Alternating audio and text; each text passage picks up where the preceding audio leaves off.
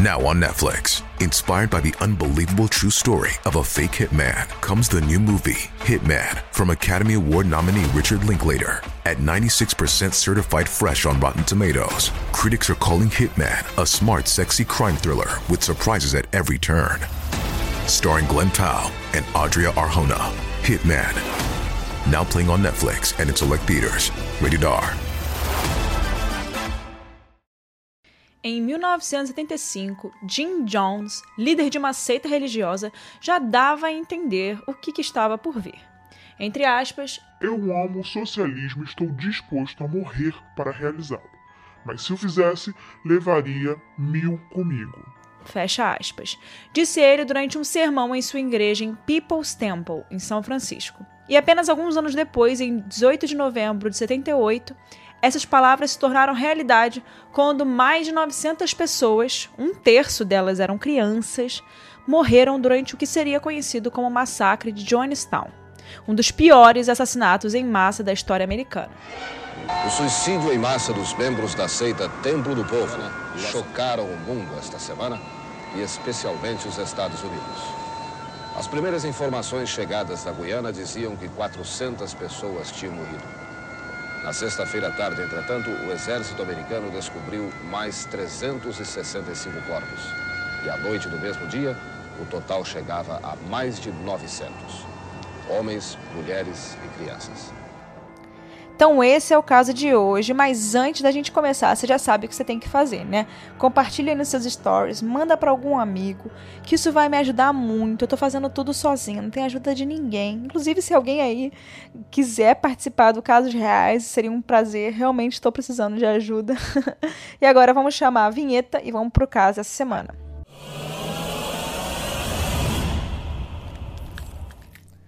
James Warren Jones, mais conhecido como Jim Jones, nasceu em 1931 em uma pequena cidade de Randolph, em Indiana, nos Estados Unidos. Desde a juventude, ele já se declarava né, como comunista e simpatizava com reivindicações contra a segregação e a discriminação racial. E não demorou muito para ele começar a buscar ideais políticos dentro da religião. Nessa época, ele e sua esposa Marceline adotaram crianças de outras etnias e tiveram apenas um filho biológico. Foram então apelidados de família Arco-Íris.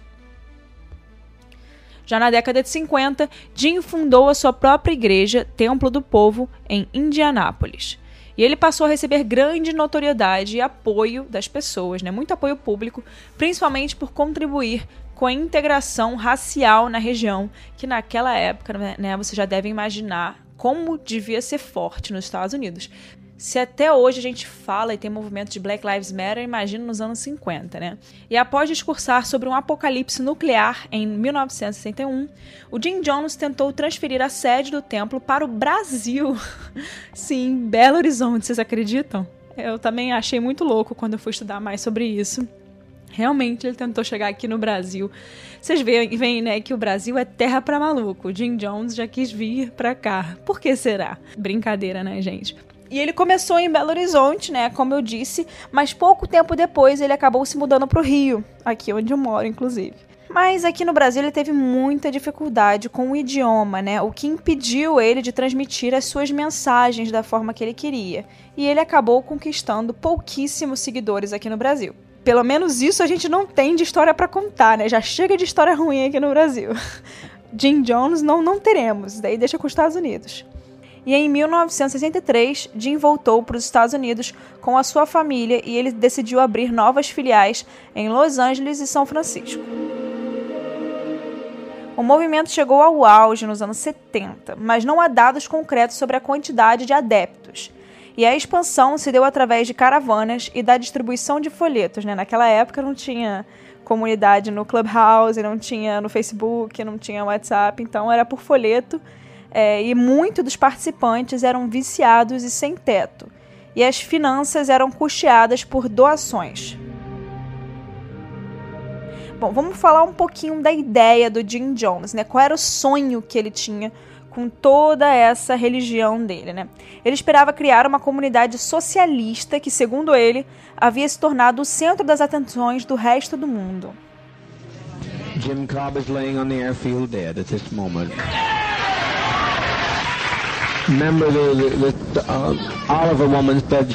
E em um dos sermões dele, né, ele diria que, entre aspas, Não há justiça nessa sociedade, então ninguém pode ter uma dívida com a sociedade. E isso é uma lavagem cerebral que os ricos colocaram em suas cabeças que devemos algo à sociedade. A única coisa que devemos à sociedade é que ela seja uma sociedade socialista e justa. Então você deve algo a ele. Senão, você não deve nada a ele. Bom, e com o passar do tempo, ele foi ganhando o apoio do público e conseguiu se aproximar de, de figuras políticas progressistas. E entre elas, a gente pode citar a primeira-dama Rosalind Carter, em 1987, e ele chegou a ser comparado com Martin Luther King Jr., Angela Davis e Albert Einstein pelo deputado democrata Willie Brown. Apesar dele ter se aproximado de figuras políticas progressistas, logo a organização passou a ser vista como suspeita. A mídia americana denunciou acusações de morte, perseguição, sequestro, abusos psicológicos e sexuais de ex-membros da comunidade de Jim Jones. Ou seja, pessoas estavam saindo, né, e falando um pouco do que estava acontecendo lá dentro. E logo quando começou essa atenção maior e essa atenção ruim, né, da mídia americana sobre a comunidade de Jim Jones, em 1977 ele decidiu né, fugir um pouco da imagem messiânica e ditatorial e levou a organização para Guiana. Né? Ou seja, essa nova comunidade dele foi construída dentro da, dentro da floresta amazônica. Na época, teve aprovação do então presidente da Guiana, Forbes Burnham. O nome oficial do projeto era Projeto Agrícola do Tempo do Povo, mas todos conheciam o lugar como Johnstown um paraíso socialista e santuário para os seus moradores.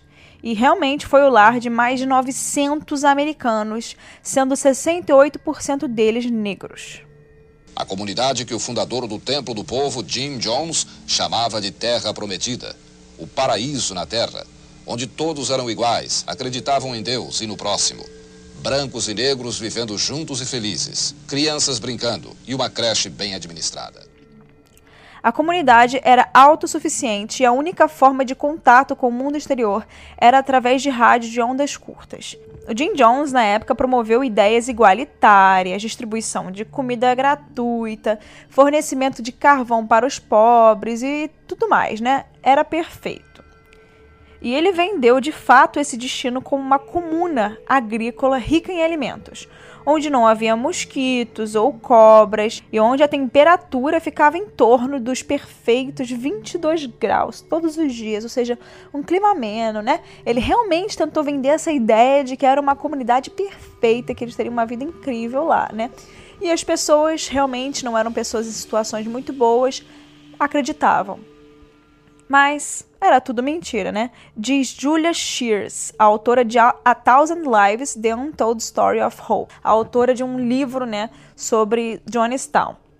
Entre aspas, eles não podem realmente cultivar alimentos nessa comuna agrícola porque os solos da selva são muito finos, disse a autora, que vasculhou 50 mil páginas de cartas, jornais e outros documentos encontrados em Johnstown e divulgados pelo FBI entre aspas, nada cresce e eles estão morrendo de fome.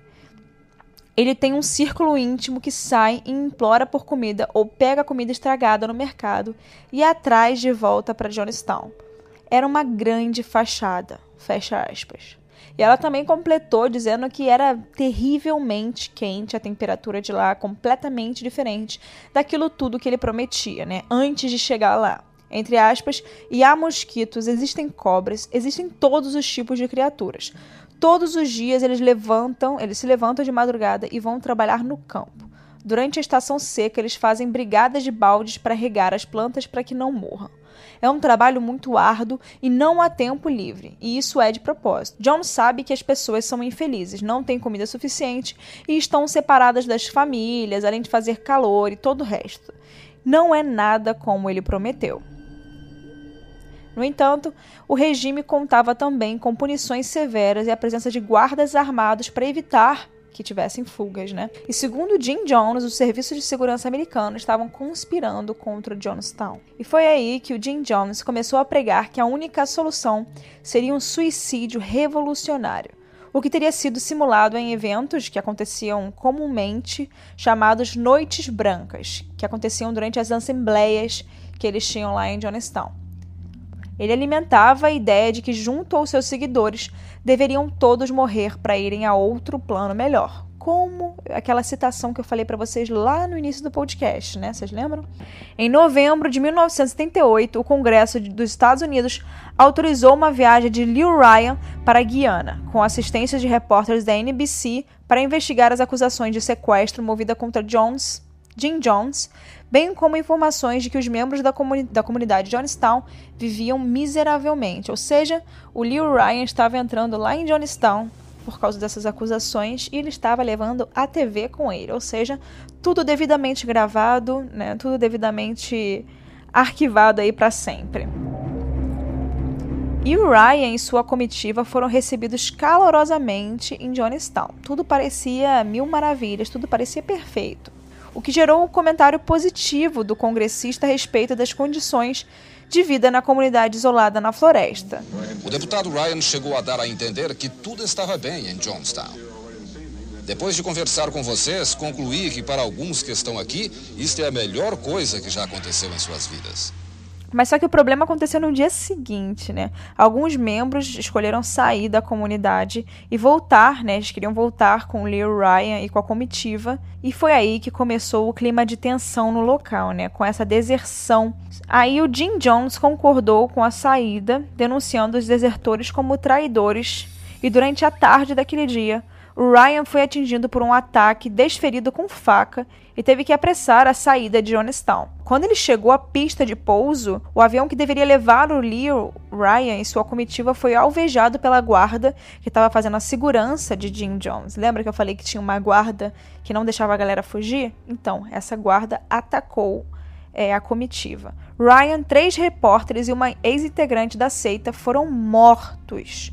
Foi a única vez em que um congressista dos Estados Unidos foi assassinado no cumprimento do seu dever. Jim Jones tinha planejado eliminar toda a comitiva, inclusive os adeptos rebeldes. Edith Parkes, uma adepta que estava deixando Jonestown com cinco parentes, foi testemunha da emboscada. Well, we were getting on the plane, or they told us to board. Estávamos no aeroporto e recebemos instruções para entrar no avião. Minha família entrou primeiro, com três ou quatro uh, passageiros. Apareceu então um trator, puxando um trailer, vindo rápido em nossa direção. Os homens saíram de dentro dele e começaram a disparar. Mataram minha nora, que já estava dentro do avião. O deputado ainda não tinha entrado, nem os jornalistas.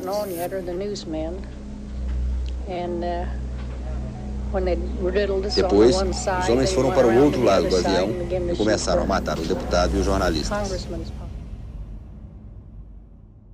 E em uma gravação recuperada pelo FBI, o Jim deu um discurso aos membros do templo, afirmando que a União Soviética não os aceitaria após o assassinato de Ryan, incentivando assim esse suicídio ou essa ideia desse suicídio coletivo que ele tinha, né? Entre aspas, ele dizia que para eles não terem medo de morrer. A razão dada por Jones para cometer o suicídio foi consistente com a sua declaração sobre as agências de inteligência que supostamente conspiravam contra o templo. E foi aí que Jones e vários outros membros passaram a argumentar que o grupo deveria cometer o suicídio revolucionário. E aí eles deveriam beber um suco de uva com cianeto e sedativos. Quando os membros gritaram, aparentemente o Jones aconselhou entre aspas, parem com essa histeria. Esse não é o caminho para as pessoas que são socialistas ou comunistas morrerem. Esse não é o jeito que nós vamos morrer. Devemos morrer com um pouco de, de dignidade. Fecha aspas. Jones podia ser ouvido né, nessa gravação dizendo não tenha medo de morrer e que a morte é apenas uma passagem para outro plano, que é uma amiga, enfim, ele com essas incentivações, né, com essas palavras de incentivo. No final dessa gravação, o Jones conclui: Nós não cometemos suicídio, cometemos um ato de suicídio revolucionário para protestar contra as condições de um mundo desumano. Fecha aspas. O suicídio em massa tinha sido previamente ensaiado em vários eventos simulados, né, como eu falei, em noites brancas, e eles já sabiam mais ou menos como aquilo aconteceria. Então, o Jim Jones e outras pessoas, os membros que apoiavam ele, já sabiam como organizar isso. Eu estava lá quando Jim Jones estava dando as ordens ao povo para tomar o veneno. Ele dizia que a gente devia beber depressa, antes da chegada da Guarda Nacional da Guiana. Se eles nos pegassem vivos, seríamos torturados, castrados e assassinados. Jim Jones dizia que antes dele morrer, ele queria ter certeza que todos estaríamos mortos e salvos da Guarda Nacional. E foi aí que começou, né? O Jim ordenou que todas as pessoas fizessem fila para beber o refresco em pó da marca Flavor Aids sabor uva, tratado com a mistura de cianeto de potássio e calmantes. E eles colocaram essa mistura em baldes industriais e as crianças foram as primeiras a receberem esse líquido. As famílias foram orientadas a deitarem no chão juntas e em poucos minutos os gritos começaram. E aqueles que não fizeram, né, não tomaram esse, essa bebida por vontade própria, foram ameaçados por seguranças armados, ou seja, não era nada voluntário. Muitos dos que tentaram fugir foram mortos. Os corpos apresentaram indícios de tiros, facadas e agulhas. E em nome né, desse suicídio revolucionário, o local ficou marcado por um tapete com mais de 900 corpos, sendo 304 crianças e adolescentes. Apenas 12 pessoas que conseguiram se esconder sobreviveram. O ocorrido foi amplamente coberto pela mídia e as fotografias rodaram o mundo e rodam o mundo até hoje. E isso resultou no maior número de civis estadunidenses mortos em um ato deliberado até os ataques terroristas de 11 de setembro de 2001. Leslie Muto, o primeiro médico que chegou ao local logo após o evento, sustentou a tese de que a maioria das mortes foi homicídio e não suicídio, com a base no fato de que 83 dos 100 corpos que ele examinou tinham perfurações de agulha nas, nas, costas, o que indica que o veneno foi injetado contra a vontade das vítimas. Outros sobreviventes, como os advogados Charles Gary e Mark Lane, relataram que ouviram gritos e tiros quando estavam escondidos na floresta. As autoridades encontraram Jim Jones morto em uma cadeira de praia com um tiro na cabeça. A autópsia confirmou que ele não bebeu o refresco e que o caso foi considerado suicídio. Um avião do governo da Guiana chegou na manhã seguinte para evacuar os feridos e os corpos. Hoje, atualmente, né, esse local está coberto pela floresta e o governo não tem pretensão de transformá-lo em ponto turístico. Ainda bem, né? O ocorrido em Jonestown normalmente é classificado como um suicídio em massa, embora é, bem óbvio que não seja, e que isso seja realmente parte de um assassinato em massa e não de um suicídio em massa. Então foi esse o episódio de hoje. Eu tentei simplificar aqui ser o mais direta possível nas informações, porque realmente esse caso é muito grande. E eu tentei detalhar, mas detalhar as coisas mais importantes. Eu espero que vocês tenham gostado da narrativa desse caso. E é isso, compartilha aí nos seus stories, manda para algum amigo que vai gostar do nosso podcast, ajuda a gente a crescer aí. E até o próximo episódio, galera.